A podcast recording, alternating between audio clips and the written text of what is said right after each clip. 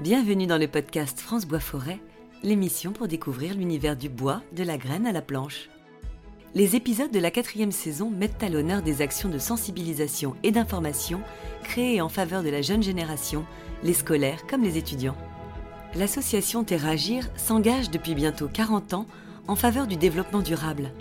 Elle aide les citoyens à mieux comprendre les enjeux tout en les encourageant à dessiner des pistes d'action concrètes au quotidien.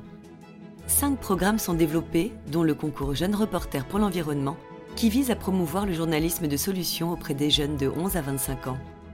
Nous rencontrons le directeur général de cette association, Thierry Le Révérend, pour nous présenter les objectifs et retombées de ce dispositif.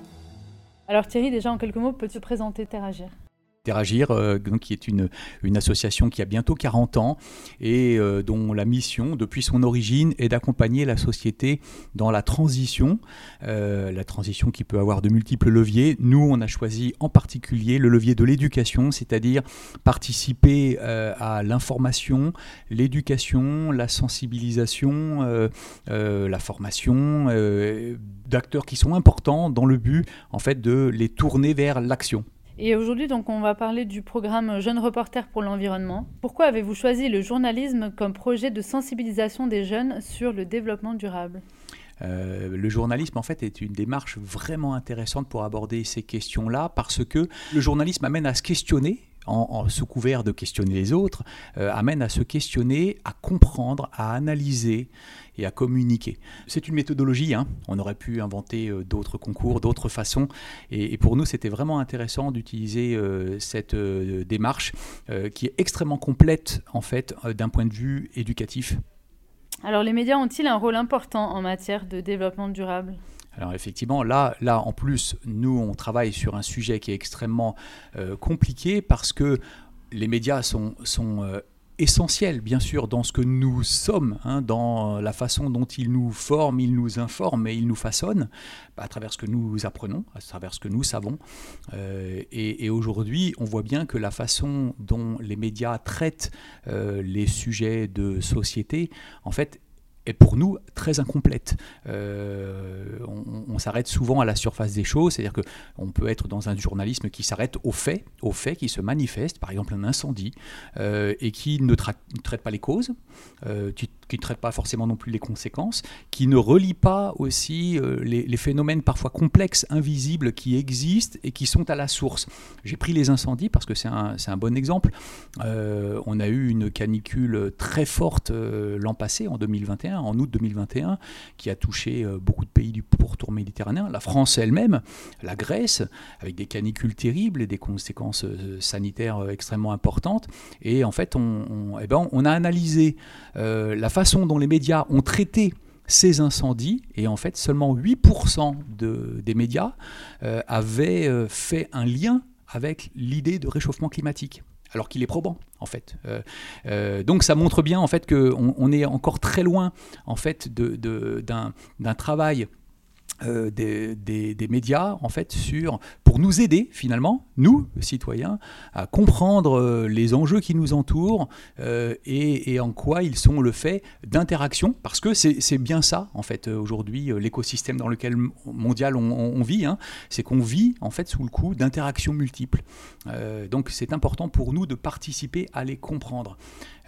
Voilà donc voilà le, un exemple de ce pourquoi il est important en fait de se questionner sur notre rapport à l'information. Là, en plus, je l'ai abordé de façon euh, qualitative, quelque part en étant un peu critique à, une presse traditionnelle.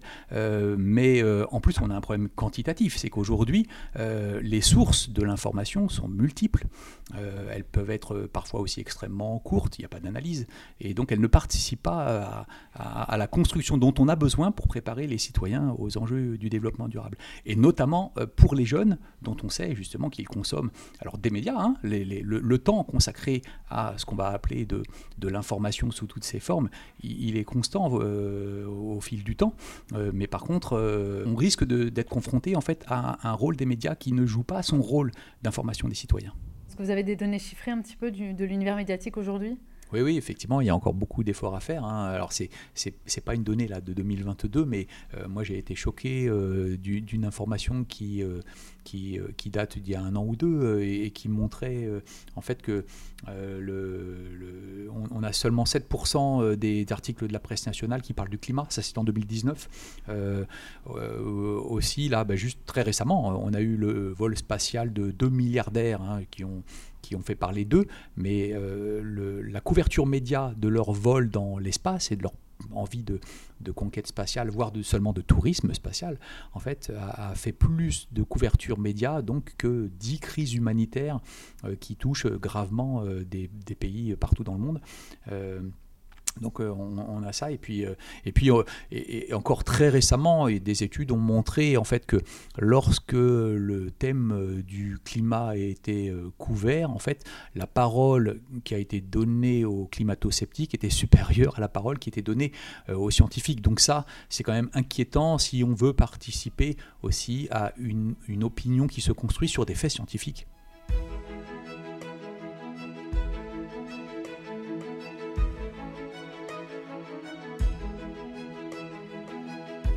Du coup, vous dites, vous pratiquez du journalisme de solution. Pouvez-vous expliquer de, quoi vous parlez quand vous parlez de journalisme de solution? Oui, effectivement. Alors pour nous, euh, Jeune Reporter pour l'Environnement est une démarche de journalisme de solution. C'est-à-dire, et ça on le fait depuis très très longtemps. Euh, euh, on, a compris en fait que pour amener des jeunes à se questionner et à travailler sur ces enjeux, d'abord, eh ben, il fallait partir d'un problème local, près de chez eux, hein, c'est un principe euh, important, euh, sur lequel ils peuvent enquêter avec des reportages de terrain, des acteurs qu'ils peuvent rencontrer.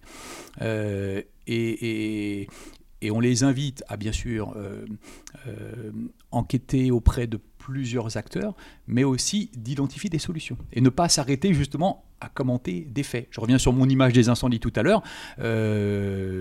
Il ne s'agit pas seulement de couvrir le drame que constitue un, incendie, mais euh, d'envisager des solutions. Et c'est très important pour nous parce que quand on s'adresse euh, finalement à des jeunes dans une optique de développement durable, il faut avoir en tête que aujourd'hui, 75% de notre jeunesse considère que le futur est effrayant. Hein. Elle, a, bien compris qu'il y a le réchauffement climatique, qu'il y a euh, euh, quelque chose de, très anxiogène euh, à, leur futur, et donc il n'y a rien de plus inquiétant que de savoir que notre jeunesse, en fait, n'envisage pas le futur avec optimisme et, c'est ce qu'elle devrait faire, euh, mais avec beaucoup d'inquiétude, avec des manifestations euh, d'ailleurs extrêmement concrètes dans leur vie au quotidien, c'est-à-dire euh, manque de sommeil, manque d'appétit, sentiment de culpabilité, colère. Ce sont des choses donc, très fortes.